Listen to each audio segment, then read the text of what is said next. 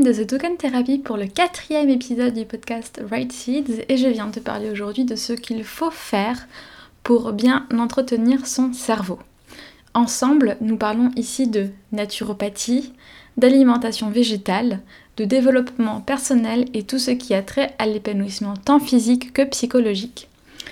Je te propose des accompagnements holistiques, individualisés pour mener à bien un rééquilibrage alimentaire, une transition végétale, réduire ou supprimer la viande ou bien te réajuster si tu es déjà végé. Tu trouveras toutes les informations sur mon site internet. Tu peux également me retrouver sur Instagram, YouTube et Pinterest.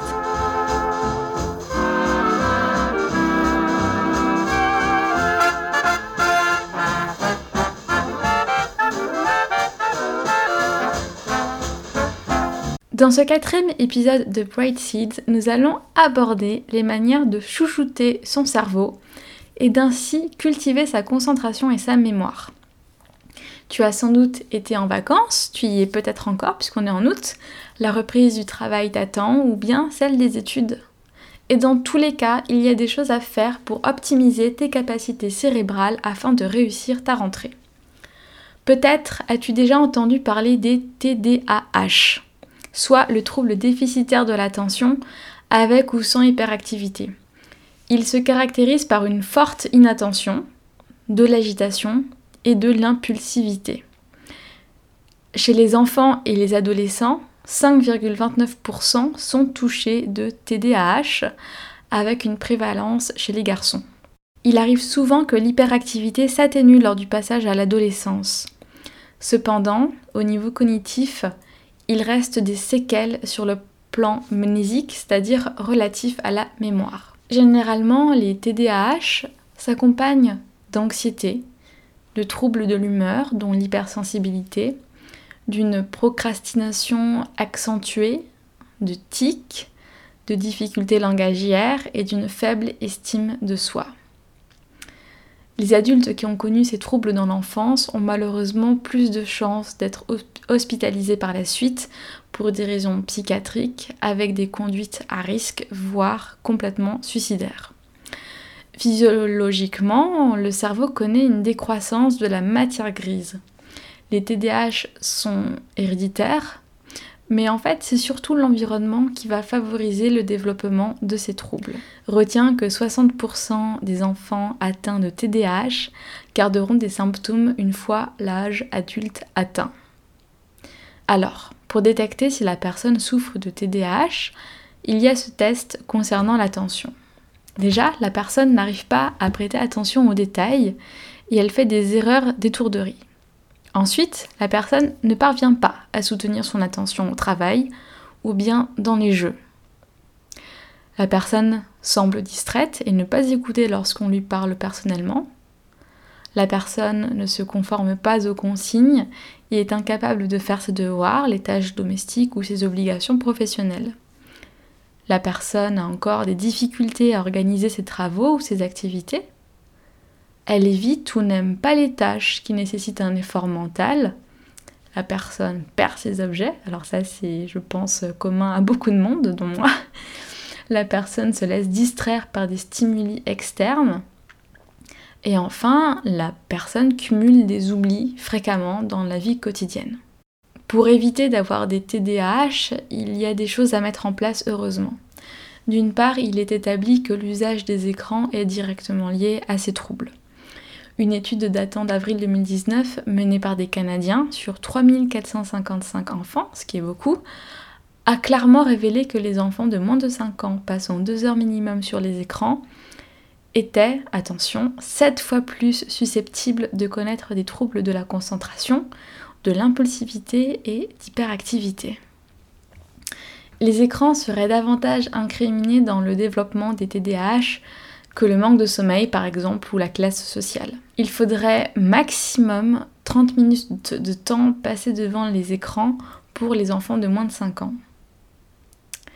Il faut aussi garder en mémoire que si le temps est consacré aux écrans, il n'est justement pas consacré à des activités ludiques et sportives, ce qui va favoriser du surpoids, de l'obésité ainsi qu'un manque de contact social, alors que justement le manque de contact, enfin le contact social, c'est primordial pour le développement de l'enfant pour qu'il n'ait pas de retard euh, justement intellectuel. D'autre part, on a parlé tout à l'heure justement de la faible estime de soi quand on est atteint de TDAH et forcément c'est normal puisque on se sent à part, on nous montre qu'on est à part et, comme on a besoin de plus de temps, qu'on a besoin aussi finalement d'avoir plus d'attention par rapport à autrui, euh, forcément on, entre dans une espèce de je suis différent. Et donc forcément ça va nourrir justement le manque de confiance en soi, le manque d'estime de soi, alors que c'est vraiment très important comme on l'a vu dans l'épisode 2 euh, de notre podcast. En plus de ça, si on ne fait pas de sport et que vraiment on est sur les écrans quand on est enfant, ou même quand on est adulte, comme je l'ai dit, ça va favoriser la prise de poids. Et la prise de poids, euh, déjà qu'on se sent à part, se sent vraiment différent, euh, le fait d'avoir du poids en trop, une, surcharge pondérale finalement, ça va pas du tout aider justement ce sentiment de manque de confiance, de on est nul, on n'arrive pas à se concentrer. Alors pour pouvoir se concentrer, il faut déjà être organisé et l'organisation, ça se travaille. Qu'est-ce que l'organisation? C'est l'art de mettre de l'ordre, de prioriser les tâches à effectuer, ce qui est important, ce qui est moins important, ce qui presse ou ce qui ne presse pas, etc. Si tu n'établis pas de priorité, alors indubitablement tu vas perdre du temps et ton esprit va avoir finalement beaucoup plus de mal à rester focus. De la même façon, il faut que le bureau, l'appartement ou la maison soient rangés car ça va aérer ton esprit et tu n'auras pas cette tentation qu'on connaît tous de ranger d'abord ton lieu de vie ou de travail avant de te mettre sérieusement à bosser. D'autre part, tu n'auras pas à perdre 10 minutes pour retrouver ton stylo vert ou tout autre matériel nécessaire sur le moment. Il est également préférable de faire des pauses toutes les demi-heures ou toutes les heures. Pour le faire au mieux, tu peux mettre en place un chronomètre avec des pauses ainsi environ d'un quart d'heure par exemple. Et si possible, durant tes pauses, ben, tu en profites pour t'étirer justement comme on l'avait déjà vu dans le podcast pour euh, vraiment travailler les fascias. Et comme quand on travaille dans un bureau ou même euh, quand on est debout, on reste vraiment dans les mêmes positions, on contracte les muscles, on contracte les fascias et c'est très important de rester actif, de penser vraiment à s'étirer justement pour ne pas avoir de problème de douleur de dos, de douleur au niveau des épaules ou au niveau des lombaires. Alors se disperser, c'est très facile. Veille à te déconnecter surtout des réseaux sociaux, à mettre ton téléphone en silencieux et au mieux en mode avion. Alors je sais c'est difficile, mais tu peux y arriver. Et quand tu arrives à la fin de ta tâche, octroie-toi une petite récompense vraiment qui va te faire plaisir. Ça te motivera d'autant plus à être efficace et à être concentré. Pour savoir ce que tu dois faire dans la journée ou dans la semaine, n'hésite pas non plus à faire des to-do list. Tu sais, c'est des petites listes des choses à faire avec le niveau de priorité par exemple, et puis tu barres ou tu coches au fur et à mesure, et je te garantis que ça motive encore plus. Préparer sa to-do list la veille pour le lendemain et jeter un coup d'œil la veille sur l'agenda va te faire gagner du temps et en plus ça va te préparer en amont il faut que tu aies un agenda justement pour noter tout ce que tu dois faire en plus des rendez-vous, etc. Vraiment, ça va te permettre de t'organiser au mieux. Quand tu as des idées, n'hésite pas non plus à les noter dans un carnet qui reste à portée de main. Alors, pour booster la concentration, on va parler d'astuces. Et tu peux recourir à, attention, l'aromathérapie tu me connais, je pense que tu savais que j'allais en parler. Euh, j'aime particulièrement l'huile essentielle de romarin cinéole pour ça, l'huile essentielle de menthe poivrée également, mais attention, elle est abortive. Donc, grosso modo, l'huile essentielle de menthe poivrée est déconseillée aux femmes enceintes, aux enfants de moins de 7 ans, aux asthmatiques et aux, et aux épileptiques. Pardon. Donc vraiment attention. Concernant l'application, une petite goutte de romarin cinéole ou de menthe poivrée sur chaque poignet et on les frotte ensemble dans le sens des aiguilles d'une montre. Ou alors tu peux également appliquer deux gouttes d'huile essentielle directement au niveau de la nuque ou des épaules et puis tu masses. Autrement, si tu apprécies les pierres et leurs vertus, Tu peux en outre te pencher sur la fluorite, autrement appelée fluorine, qui est connue justement pour améliorer l'apprentissage, la concentration et ainsi clarifier l'esprit. C'est une pierre magnifique qui peut avoir plusieurs couleurs. Je possède une fluorine verte, mais il en existe des violettes, des jaunes, des bleus. La mienne a quelques reflets un peu jaune pourpre, on va dire ambré. Je te l'ai présenté sur Instagram. Si tu ne me suis pas encore, vas-y. C'est vraiment une pierre ultra intéressante pour booster l'intellect. La mienne est ainsi située sur mon bureau. Elle est même à côté d'une cornaline, donc c'est une pierre orangée, qui est réputée pour croître la créativité. Donc c'est un combo vraiment hyper intéressant et qui en plus de ça, personnellement, ça me met de bonne humeur. C'est comme ça, tu... enfin, sur mon bureau, j'ai une couleur verte et une couleur orange. Et vraiment, ça met un peu de joie.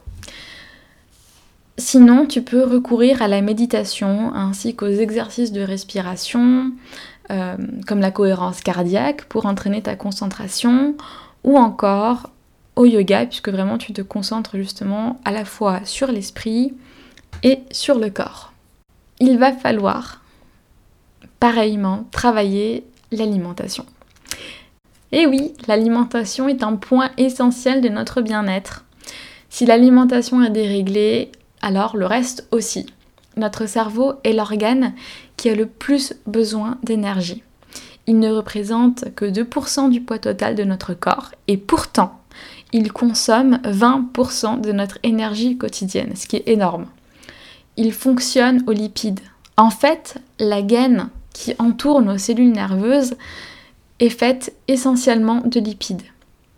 Alors il faut assurer d'avoir une alimentation qui soit riche en oméga 3 notamment, dans les sources végétales, tu trouveras de l'oméga 3 dans le lin, les graines de chia, l'huile de cameline, le chanvre, les noix. Et les noix contiennent aussi de la vitamine E, ce qui a un rôle justement de protection mnésique, de protection de la mémoire. Tu peux aussi miser sur les sources de bons gras comme l'avocat et les oléagineux de manière générale. Il faut également consommer raisonnablement des glucides complets des protéines, avoir suffisamment de vitamines et de minéraux dans ton assiette. Privilégie les légumes verts qui contiennent des vitamines du groupe B qui auront un impact vraiment ultra positif sur la fluidité membranaire des neurones et sur l'action des neurotransmetteurs. De la même façon, il est évidemment capital de veiller à une bonne hydratation. Généralement, on le voit quand on n'a pas beaucoup bu, on a des migraines, on a mal à la tête. Donc vraiment, pense à boire. De la même manière, il y a des aliments qui favorisent les troubles de la concentration, dont le gluten, et j'en ai déjà parlé sur YouTube. Une irritation intestinale va impacter la sphère cérébrale car le nerf vague fait le lien entre les deux. Or, le gluten inflamme les intestins et empêche l'absorption, l'assimilation des nutriments, ce qui va créer des carences. On peut être intolérant et ne pas le savoir ou justement contracter des symptômes vraiment violents tardivement. Le sucre a également des effets délétères sur le cerveau. S'ajoute à ça un effet de drogue lorsqu'on en consomme beaucoup finalement, il n'y a qu'à penser par exemple à la dépendance au sucre pour y croire. Combien de personnes dans ton entourage, en tout cas dans le mien, ont besoin de leur morceau de sucre dans leur café, dans leur thé, de leur petit gâteau pour se sentir bien? Soyons clairs, il s'agit d'une aliénation alimentaire. Du sucre en excès abîme le cerveau car il va diminuer notre mémoire, il va augmenter notre irritabilité, augmenter notre stress, et en plus il va appauvrir notre microbiote tout en favorisant du surpoids. Alors, comment on fait? On limite un maximum le sucre ajouté dans notre alimentation et on mange avec raison des glucides. Un régime très sucré excessivement carné favorise l'Alzheimer et ainsi les maladies dégénératives euh, qu'on lit, enfin oui, qu'on lit généralement à la vieillesse. Or, quand on mange bien et quand on mange justement de façon à préserver sa santé, on ne contracte pas ces maladies-là. Évidemment, quand je parle de sucre, j'entends aussi l'alcool. L'alcool agit comme un narcotique En d'autres termes, l'alcool ralentit la communication entre les neurones tout en modifiant le fonctionnement d'autres neurones. Sur le long terme, concrètement, on obtient une disparition définitive de cellules, ce qui va avoir comme action de rétrécir non seulement le volume du cerveau, mais ça va diminuer les connexions neuronales, c'est-à-dire les synapses, qui sont liées à l'intelligence. L'alcool a un effet néfaste sur l'hippocampe, c'est-à-dire la zone des souvenirs et de la mémoire, ce qui va réduire significativement la mémoire à long terme et à court terme. Quand on est jeune, c'est-à-dire que l'on est toujours en train de grandir, la croissance va diminuer fortement lorsqu'on a une consommation d'alcool. Ce n'est pas pour rien, par exemple, qu'il est prohibé aux femmes enceintes de boire de l'alcool pendant leur grossesse. Les dommages, en d'autres termes, sont irréversibles. Ça va entraîner des retards intellectuels et des retards de croissance. Enfin, ce qu'il faut que tu entendes, c'est que pour réussir ta nouvelle année scolaire, ta rentrée au travail, c'est qu'il faut d'abord que tu prennes soin de toi. Et pour ça, il importe que tu mettes en place des routines le matin, le soir, qui te mettent vraiment dans un bon état d'esprit. J'espère que ce quatrième épisode de Bright Seeds pour savoir comment chouchouter son cerveau t'a plu. Comme d'habitude, je t'encourage à le partager, à le noter sur les plateformes où il circule, c'est-à-dire iTunes, Spotify, SoundCloud, à le liker sur YouTube et à commenter évidemment, à me laisser des commentaires. Je te souhaite une très jolie journée, soirée, nuit, qu'importe l'heure qu'il est. À bientôt et garde en tête que c'est à toi d'illuminer ta vie.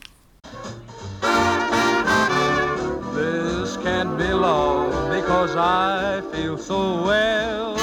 No sobs, no sorrows, no sighs. This can't be love, I get no dizzy spell. My head is not in the skies.